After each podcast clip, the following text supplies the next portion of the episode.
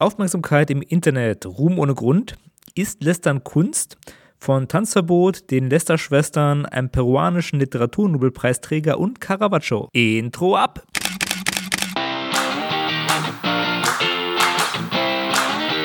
Hallo und herzlich willkommen bei Fotominuten, dem Fotografie- und Kunstmarketing-Podcast.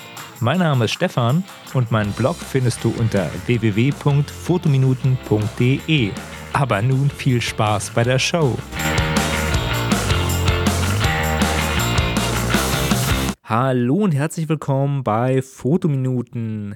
Heute geht es wieder um ein Online-Marketing-Thema beziehungsweise ein Kunstthema, also um die Vermarktung von Kunst im Internet oder eher um das Thema mh, hm, Lästern und aggressive Vermarktungsmethoden, also ähm, Beef anfangen, streiten, sowas in der Art. Ist das eine clevere Marketingstrategie oder ist es im WWW vielleicht doch so, dass es zu viel Ruhm ohne Grund gibt? Und kann das überhaupt guter Content sein, wenn man sowas benutzt? Davon handelt mein heutiger Monolog. Also, erstmal ein paar Sachen vorab. Ich bin auf einen Podcast gestoßen, der sich Lester-Schwestern nennt. Und der hat mir auch so ein bisschen den Impuls für diese Folge gegeben und deswegen rede ich über das Thema, weil ich das eigentlich ganz spannend finde. Das ist so, dass dieser Podcast die äh, iTunes-Charts gestürmt hat und äh, ja, die Frage ist, was ist denn so Besonderes an dem Podcast? Es geht da sehr viel um Internetthemen, auch so ein bisschen Gaming und viel YouTube.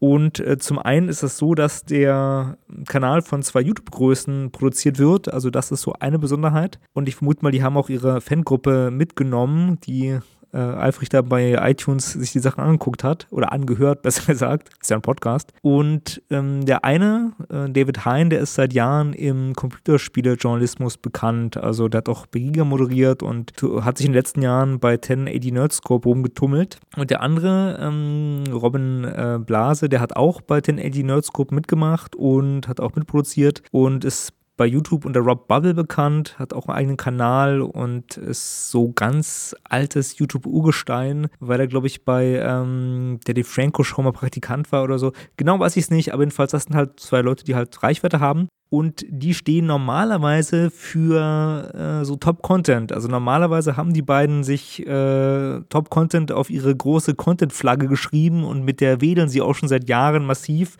und prangern so ein bisschen Negativ-Content an. Das wird jetzt in dem Podcast auch gemacht, also Negativ-Content so ein bisschen angeprangert, aber auf halt diesem Lester-Bereich. Und da kommen wir schon auf den Punkt, das, was mich so ein bisschen stört. Die beide haben ja einen Podcast, der gut funktioniert jetzt, aber ähm, der ist halt nicht mit journalistischen Mitteln, weil die Sache ist so, wenn du so ein Gespräch hast, ist das relativ easy und kannst es schnell produzieren, weil du auf so aktuelle Themen reagieren kannst und einfach seine Meinung sagst da musst du nicht viel recherchieren und die beiden stehen eigentlich für aufwendige Videos und gute Recherche. Ich habe mir die ersten vier Folgen angehört und fand die sehr unterhaltsam, weil ich auch halt so verfolge, was so die Leute da in Berlin da so machen. Also für mich waren die immer die gute Seite der Macht, ja, in dem ganzen YouTube-Kosmos. Und das hat mich so ein bisschen daran gestört, dass jetzt dieser laxe Gespräch-Trend äh, durchkommt und äh, auch da angelangt ist. Einerseits ist es unterhaltsam und ich finde es auch gut und ziehe es mir rein. Andererseits denke ich mir auch so, hm, wenn jetzt auch die schon damit anfangen, weil man denkt, hey, die Podcast-Kuh kann man so richtig melken. Ich weiß es nicht, weil ich verstehe es auch, neuer Content und guten Content zu produzieren ist schwierig und das auch in einem Wochentonus oder halt äh, schneller und dann halt mal so eine ähm, Sache zu machen, dass man akustisch auf Sachen reagiert und äh, die Sachen paraphrasiert und sagt so, ja, diese Woche gab es halt so einen Skandal bei H&M, diese Woche gab es halt so einen Skandal bei Tanzverbot und dann so ein paar Namen droppt und dann halt äh, sagt, das ist so oder so, geht einfach an schneller, aber es kommt wenig Neues dazu, weil das wird schon ganz, ganz oft im Internet gemacht. Ja, das ist so, so die Grundsache. Boulevard schlägt Journalismus. Und das Problem geht es. Und die beiden Typen von den Lester-Schwestern, denen ist das ja auch voll bewusst. Also deswegen auch der Name. Klar, die lässt er nicht so ab, aber das Format ist halt kein hochjournalistisches Format, sondern eher eins, ich reagiere auf Sachen und bringe da mal einen Input, sag mal eine Meinung, sag, ja, den Film fand ich ganz gut, das fand ich ganz gut. Also das Gleiche, was Olli Schulz und Jan Böhmermann auch machen mit ihrem Podcast, also schon seit Jahren und sei auch allen voll gegönnt. Ich finde es halt nur irgendwie schade, dass halt der Trend in die Richtung geht, auch bei YouTube, dass man sagt, hey, ich mache ein Reaction-Video, ich gucke gucke mir an, was hat der gemacht, filme mich dann, wie ich mir angucke, was der gemacht hat und sage dann mal ein paar Einwürfe. Das kam auch im Fernsehen so vor ein paar Jahren so total in Mode, wenn man einfach irgendeine Sendung produziert, wo man dann irgendwie die Top 100 lustigsten Sketche oder die Top 100 Popstars und dann nimmst du da irgendwelche C, B, D Promis, die dann irgendwie drei Sätze zu sagen zu, ach ja, Herbert Grönemeyer, den fand ich auch schon immer toll. Das finde ich eigentlich ich persönlich nicht cool. Ich finde es nicht, ich finde es so bedenklich und denke mir so, hm, solange man das so punktuell macht, in Ordnung, aber wenn der Trend anhält, ja, äh, kommentieren dann Leute über Kommentare. Man kann jetzt sagen, ey, ich mache ja auch nichts anderes, aber bei mir ist es halt so, ich glaube, meine Reichweite ist auch ein bisschen kleiner und ähm, bei mir ist auch so die Finanzierung nicht vorhanden. Von der ist er mir das auch gegönnt. Das war so der Aufhänger, äh, dass ich mir diesen Podcast reingezogen habe und den auch gut fand und ähm, mir auch gesagt habe, na gut, das ist jetzt auch nur was für Leute, die die Person kennen und wissen, was die gemacht haben, weil die auch sehr persönlich gesprochen haben in der Form, dass dann im Nebensatz zum Beispiel erwähnt wurde, ja, weißt du, da habe ich mit Olli noch gearbeitet. Und der normale Zuhörer, der weiß ja gar nicht, wer bei den Lester-Schwestern jetzt der Olli ist. Da gibt es einen Robin und da gibt es äh, einen David. Wer ist denn da bitte der Olli? Und jemand, der natürlich Nerdscope kennt, der weiß, ach ja, okay, der Olli, der die ähm, Warhammer-Figuren zusammengebaut hat, der da auch bei der Kamera immer dabei ist und bei manchen Folgen auch, ach, den meinen die. Ja, weil die beiden kennen sich von äh, 1080 Nerdscope, glaube ich, von der Reihe, die sie für Funk produziert haben und aktuell wird diese YouTube-Serie, die sich mit Online-Gaming beschäftigt, wohl über eine Patreon-Kampagne finanziert, weil Funk die Finanzierung ähm, gestoppt hat aus irgendeinem Grund. Aber genau, genaues weiß ich darüber auch nicht. Jedenfalls Lester-Schwestern, Link in den Show Notes, ist ein interessanter ähm, Podcast, wenn man sich für soziale Themen und Gaming interessiert. Ich mag auch die beiden Stimmen und finde auch den, den Impuls ganz gut, den die liefern, weil was so nebenbei gesagt wird, ich meine, es ist halt gelästert teilweise auch oder teilweise auch halt ein lockeres Gespräch, aber da fallen auch ein paar interessante Informationen ab. Zum Beispiel meinten sie halt, dass halt die TKP-Preise bei der Videoproduktion massiv gestiegen sind, also bei YouTube- und Online-Videos. Also TKP ist der Tausender Kontaktpreis. Und sie meinten, der beruft sich bei großen Videoproduktionen auf 50 bis 60 Euro. Das heißt, ähm, wenn man halt dann mal ein Video produziert, ein großer YouTuber, das 800.000 Aufrufe hat, dann sind da auch mal äh, locker 40 bis 60.000 Euro angeblich wohl drin. Und wenn man sich das mal bewusst macht, dass diese Preise so gestiegen sind, dann wird einem auch klar, äh, wie man zu Julian Bams Steuervideo kommt und äh, warum er den höchsten Steuersatz zahlt bei fallenden Werbeeinnahmen von YouTube. Ja, das heißt, die Firmen scheinen da jetzt mehr Geld reinzuputtern, also bei den großen jedenfalls, großen YouTubern. Wer jetzt denkt, so wer ist denn dieser Julian Bam, was redet der denn da überhaupt? Ich habe dazu mal eine eigene Podcast-Folge gemacht, Link in den Show Notes, wo ganz viele Verweislinks drin sind und wo man sich da mal einhören kann und einlesen kann. Ja, das so als langes Vorab-Intro. Jetzt die Frage, äh, oh Mann, wie spannt er jetzt den Bogen zur Kunst? Ja, das, also, das will ich mir jetzt mal anhören. Wie spannt er jetzt nach dem ganzen Zeug den Bogen zur Kunst? Mein Grundgedanke ist der, viele Künstler versuchen ja durch Skandale bekannt zu werden. Also Provokation war immer schon künstlerisches Mittel und heutzutage sehe ich so zwei Entwicklungen. Entweder die Kunst ist voll langweilig und der Künstler versucht halt mit, ja, voll skandalös und äh, so den, den wirklich No-Go-Elementen, die man äh, immer hört, versucht er dann halt so ein Pseudoskandal oder Aufmerksamkeit zu erheischen. Dann kommen da so Sätze wie, die Bilder erzählen Geschichten oder ähm, ja, es ist provokant oder das ist, ähm, das ist so ganz viele No-Go-Worte, die man so als Bullshit-Bingos in, in Reviews oder in Werbetexten liest. Oder die andere Option ist, er versucht halt durch Beef und Provokation, die wirklich massiv ist, irgendwie in den Vordergrund zu treten. Und das ist so eine Sache, da gibt es mehrere Methoden. Zum Beispiel die klassische Sex-Sales-Methode. Und da fällt mir immer spontan die Künstlerin Mila Moret ein, die versucht das ja immer und immer und immer wieder, mit ihrer Körperlichkeit in die Medien zu kommen und so sich als Künstlerin zu etablieren. Zugegeben, sie schafft es auf jeden Fall in die Medien irgendwie zu kommen oder in irgendwelche Medien. Äh, ob sie als Künstlerin etabliert ist, hm, ich bin skeptisch, ja. Also ich meine, okay, sie zieht Reichweite, sie kommt in gewisse Medien, aber das reicht wahrscheinlich wenn ich ehrlich bin, vielleicht mal zu Promi Big Brother, aber Kunst ist dann noch wirklich nicht alles, was sie macht, ja. Also ist das nur ein Strohfeuer oder ist das sinnvoll? Ich sag mal so, bei den meisten Künstlern, die mit so Mitteln arbeiten, ist das wirklich ein Strohfeuer. Das funktioniert nicht. Es gibt aber auch Provokationskünstler, bei denen funktioniert das. Und die bauen ihre ganze Existenz auf so einem Verhalten auf. Jetzt Bei der Musik fällt einem ein Farid Bang ein, ein Hip-Hopper, der so alles gedisst, also beleidigt hat, was damals in der Hip-Hop-Szene Rang und Namen hat und irgendeiner hat darauf halt reagiert und so schaukelt sich das dann hoch. Ja, da profitieren dann oft beide. Ein anderes Beispiel aktuell aus der YouTube-Szene ist ein Tanzverbot. Im Podcast Lester-Schwestern wurde der auch mehrmals genannt und auch abgehandelt. Ich äh, möchte da nicht ausführlich drauf eingehen. Hört euch mal die Podcast-Folgen an, da erfahrt ihr genug. Ich will nur ganz kurz zusammenfassen, was ein Tanzverbot ist und was er macht und warum er das macht. Der ist so eine Mischung aus Assi-Verhaltensweise, Rumgeheule, das auf Mitleid bei seiner Zielgruppe anspielt und Beleidigung. Also bei seiner Zielgruppe sprechen wir jetzt von 8- bis 12-Jährigen. Er produziert Videos, wo er halt oft beleidigend und auch mit grober Sprache agiert. Die sind nicht hochwertig gemacht. Das ist so eine Webcam, die er nutzt oder so eine kleine Cam oder auch sein Handy. Und dann sind es so Videos wie, ja, die haben mich bei Twitter äh, gesperrt, äh, weil ich gegen die Richtlinien verstoßen habe. Gemein, mir armer kleiner Mensch mit 400.000 Twitter-Followern wird das jetzt äh, weggenommen und das ist doch mein Leben und, und, und. Also das ist halt so, so eine Verhaltensweise, die halt auf Sympathien aufbaut äh, im Asi-Milieu, so mein Eindruck von außen, weil er auch recht harsch ist. Er hat Humor, also er ist auch selbstkritisch und macht so ein paar Witze, aber das Ganze wirkt so aggressiv und plump, dass ich auch nicht ganz verstehe, warum er so einen Erfolg hat. Er tritt doch beim Bademantel auf, aber irgendwie scheint der Klicks zu generieren und eine Methode von ihm, er hat viele Leute provoziert und größere YouTuber, die dann auf ihn reagiert haben. Das heißt, er hat dann irgendwelche Ansageformate gedreht und einige, die halt bekannt waren, haben dann gesagt, gut, ich setze mich damit mal auseinander und reagiere darauf und dann schaukelt sich das wieder gegenseitig hoch. Aber auf eine Art und Weise, die jetzt auch nicht angenehm ist, weil Tanzverbot, ähm, der mit bürgerlichem Namen Kilian heißt, ähm, der hatte mehrmals Besuch von der Polizei oder hat Essenssendungen bekommen, weil irgendwelche von seinen Fans einfach mal die Polizei gerufen haben und gesagt haben, guck mal, das ist eine Adresse, die wurde im Internet geleakt, also bekannt gegeben und dann wollten die den fertig machen. Also so Cyber Cybermobbing bei so einem YouTube-Star. Kein schönes Erlebnis und mit Sicherheit nicht künstlerisch wertvoll, aber er hat eine gewisse Reichweite, also er ist bekannt und seine Verhaltensweise, die er auch weiter durchzieht, die jetzt ein bisschen abmildert, weil ähm, er möchte Werbung verkaufen und auch Produkte. Aber trotzdem äh, ist er immer noch ähm, recht versuchter, provokant zu sein, sage ich mal so, bringt ihm Aufmerksamkeit. Und zu dem Thema nochmal, er hat früher immer gesagt, er wäre halt so gegen den Mainstream und voll der Underdog und äh, er wird kein Merch und keine Werbung machen und zack, ist er groß genug, was macht er? Na klar, Werbung und Merch, das alte Spiel.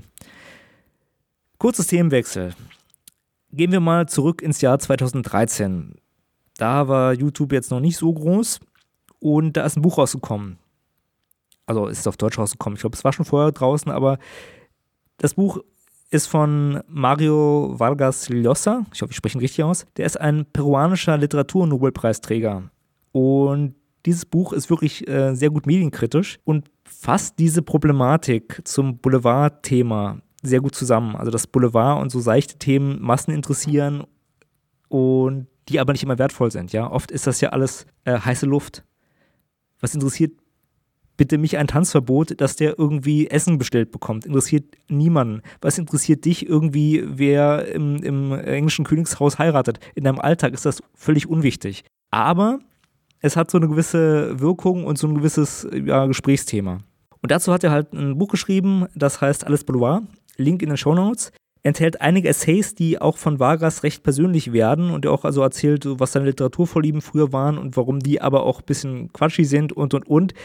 Ist was für Leute, die äh, gerne komplizierte Texte lesen. Ich hau das jetzt nur hier raus, weil ich es damals verschlungen habe, das Buch, und äh, ist mir auch leider beim Schwimmen mal in den See gefallen. Ähm, andere Geschichte. Es ist halt so, dass dieses dominante Boulevardverhalten und das Boulevardthemen dominieren und auch extra hochgekocht werden, damit die länger oben gehalten werden, dass das eigentlich schon immer so ist. Warum eigentlich? Na, die Themen, die wichtig sind, interessieren oft nicht so viele. Oder oft sind die Themen, die im Boulevard vorkommen, schon wichtig, aber sie werden so dargestellt, dass es eine Katastrophe ist. Ja? Das wird so marktschreierisch und so überzogen dargestellt, dass es halt viele Leute erreicht und besonders laut ist und die Information eher darunter leidet. Das ist ja auch so ein typisches Clickbait-Thema wenn ich die Sache einfach und groß schreibe, bekomme ich mehr Klicks im Internet, bekomme ich mehr Aufmerksamkeit. Das hat man seit Jahren und darum grenzt sich halt der, der seriöse Journalismus von solchen Methoden eigentlich ab. Problematisch wird es dann, wenn die Finanzierung vom seriösen Journalismus fehlt oder wie gesagt, da man sich andere Standbeine suchen muss. Und das war auch in den Lester-Schwestern in dem Podcast immer ein Thema, wie finanzieren sie ihren seriösen Content Oder wie findet man einen Mittelweg? Und ein weiterer Punkt halt zum Thema, ähm, dass Boulevardthemen so populär sind, ist auch, ich sag mal so, viele Firmen haben Interesse daran, ihre oft langweiligen Botschaften, also kauf mein Scheiß, möglichst präsent und populär hochzujubeln. Ja, also die wollen die in die Welt hinaustragen. Und da gibt es dieses ganze Werbemedium, aber das ist ja auch verschrien, das stumpft man ab und darum möchte man auch seriöser wirken und da gibt es halt Sponsored Post oder dass halt irgendwie auf gewisse Fachzeitschriften Einfluss genommen wird und und und. Auch sehr schön bei den Lester-Schwestern im Podcast beschrieben, ist aber so ein Thema, was es schon seit ja, Jahrzehnten und viel, viel länger gibt und jetzt durchs Internet hat sich das nur insoweit gewandelt, dass du so eine Zwischenstufe abgeschafft hast, weil du hast halt gleich den Content-Produzenten, den Creator und halt die Firma, die direkt verhandeln und hast halt die ganzen Zwischenstufen, dass du eine Redaktion hast, die halt, äh, wo das Marketing-Team separiert ist von dem redaktionellen Team, was im Pressekodex und im Journalismus üblich ist. Das fällt alles flach. Und das kommt so in dem Buch auch nicht vor, aber er äh, gibt viele andere Aspekte. Also alles Boulevard, wer sich mal ähm, auf sehr hohem intellektuellen Niveau damit beschäftigen möchte, der ist nicht umsonst Nobelpreisträger in Literatur geworden. Kann ich dem empfehlen. Link in den Shownotes auch zu äh, Monsieur ähm, Mario Vargas Llosa. Ich hoffe, ich spreche es richtig aus. Zusammengefasst, ein paar Punkte. Erstens, Medienkritik ist überhaupt nicht neu. Zweitens, sobald zwei Personen lautstark mit dem Finger aufeinander zeigen und vielleicht auch noch was sagen, schafft das Aufmerksamkeit. Beef, Tweef, Affengebrülle oder ein wissenschaftlicher Disput, völlig egal. Ganz alte Methoden funktioniert immer. Drittens, die Typen, die mit solchen Methoden agieren, ja, die bleiben meistens nur dann in Erinnerung, wenn die auch irgendwas geleistet haben. Also jetzt nehmen wir mal den Streit um Goethes Farbenlehre, den er mit Newton austragen wollte und wo er halt Gegenthesen entworfen hat und pipapo. Der wäre total vergessen gewesen, wenn nicht Newton und Goethe äh, irgendwo renommierte Sachen abgeliefert hätten. Ja, mal ganz hemdsärmlich gesagt. Und das nicht so ein super geiles, geniales Beispiel dafür ist, wie Goethe mal falsch lag und auch noch meinte, ey, das ist hier die Farbenlehre, das ist mein Lebenswerk. Das ist das, was ich der Nachwelt hinterlassen habe. ja, physikalisch nicht ganz richtig, aber ähm, Link dazu auch mal in den Shownotes, was ich da mal belesen möchte. Ich sag halt nur, diese Aufmerksamkeitssuche, kann man auch instrumentalisieren für seine Produkte und kann aber auch schiefgehen, weil, wie soll ich sagen, nicht immer äh, großes Rumgeschrei irgendwie Werbekunden oder anderes anzieht oder deine Kunst finanziert. Und das ist so ein Punkt, das funktioniert wie ein Brandbeschleuniger, möglicherweise, aber du brauchst doch was, was lange brennt, weil sonst hast du Strohfeuer. Solche Themen gibt es seit tausenden von Jahren. Es gibt zum Beispiel einen Maler, der heißt Caravaggio und der hat 1606 eine Person in einer Straßenräuferei umgebracht. Und das weiß heute kein Mensch, interessiert heute auch keinen Menschen mehr, wissen recht wenige Menschen, aber seine Bilder sind weltbekannt. Also wer durchs Museum geht, der wird dann vielleicht einen Caravaggio sehen und denken so, oh, coole Farben. Aber äh, dass der Typ halt irgendwie ein Totschläger war hm, oder ein Mörder, keine Ahnung, das ist den Leuten nicht bewusst. Also damals zu der Zeit ein riesiger Skandal, der musste Rom verlassen und das hat auch sein Leben äh, ja sehr, sehr stark beeinflusst. Aber die Bilder von Caravaggio sind jeher als Kunstwerke äh, geliebt, gefeiert und weltberühmt. Aber jetzt komme ich ein bisschen vom Thema ab. Jetzt driftet das Ganze so in die, in die moralische Frage, darf ich noch Werke von Künstlern gut finden, die Dreck am Stecken haben? Wenn euch das interessiert, da gibt es so ein sehr cooles Internetvideo von dem Valulis, ein YouTuber, der von Funk finanziert wird und der auch Fernseherfahrung hat und der macht immer sehr schön kritische, medienkritische Videos. Link zu dem in die Show Notes wer da jetzt mal äh, Interesse hat und sich auch fragt, ey, darf ich jetzt noch die ähm, Werke von den MeToo-Künstlern angucken, gut finden, der findet da so ein bisschen ähm, mehr Infos. Kommen wir zu einem Fazit. Wenn du als Künstler aktiv bist, dann solltest du irgendwas haben, das auch ohne Skandal funktioniert, ja? Das ist das Minimum. Und klar, du kannst eine Vermarktung im Internet super gut machen. Du kannst über Werbung und über Anpöbeln von Leuten oder, oder, oder, oder auch Leute in die Hashtags bei Instagram nehmen, kannst du dann Reichweite irgendwie pushen. Aber wenn das Trash-Content ist und das dein Markenzeichen ist, dann hast du auf lange Zeit oder auf lange Sicht hast du dann verloren. Ja, jetzt kann man sagen, gut, Mario Barth und Sam Desio, die halten sich ja auch seit Jahren erfolgreich ganz oben. Ja, aber das klappt halt auch nur im Comedy-Bereich und im Quatsch-Bereich. Ja? Bei allem anderen ist das eher kontraproduktiv. Und für kleinere Künstler eignet sich so diese Läster- und Skandalmethoden-Taktik überhaupt nicht. Außer ihr macht es richtig, richtig, richtig gut. Ja, so wie, wie vieles im Leben. Wenn ihr es richtig gut macht, dann kann es Satire sein oder Comedy oder oder oder und jupp, dann ist es Kunst. In diesem Sinne, ich bin der Stefan und ich bin raus. Die Podcast-Folge von Fotominuten ist nun zu Ende. Wenn ihr mehr über Fotografie und Kunstmarketing erfahren wollt, dann besucht doch meine Homepage. Unter www.fotominuten.de findet ihr nicht nur die Shownotes zur Sendung, sondern auch viele weitere Informationen. Dort könnt ihr auch Kontakt zu mir aufnehmen. Über Feedback zur Sendung freue ich mich immer gerne. Also schaut mal vorbei und schreibt mir einen Kommentar. Mein Name ist Stefan und ich sage vielen Dank fürs Zuhören und bye bye.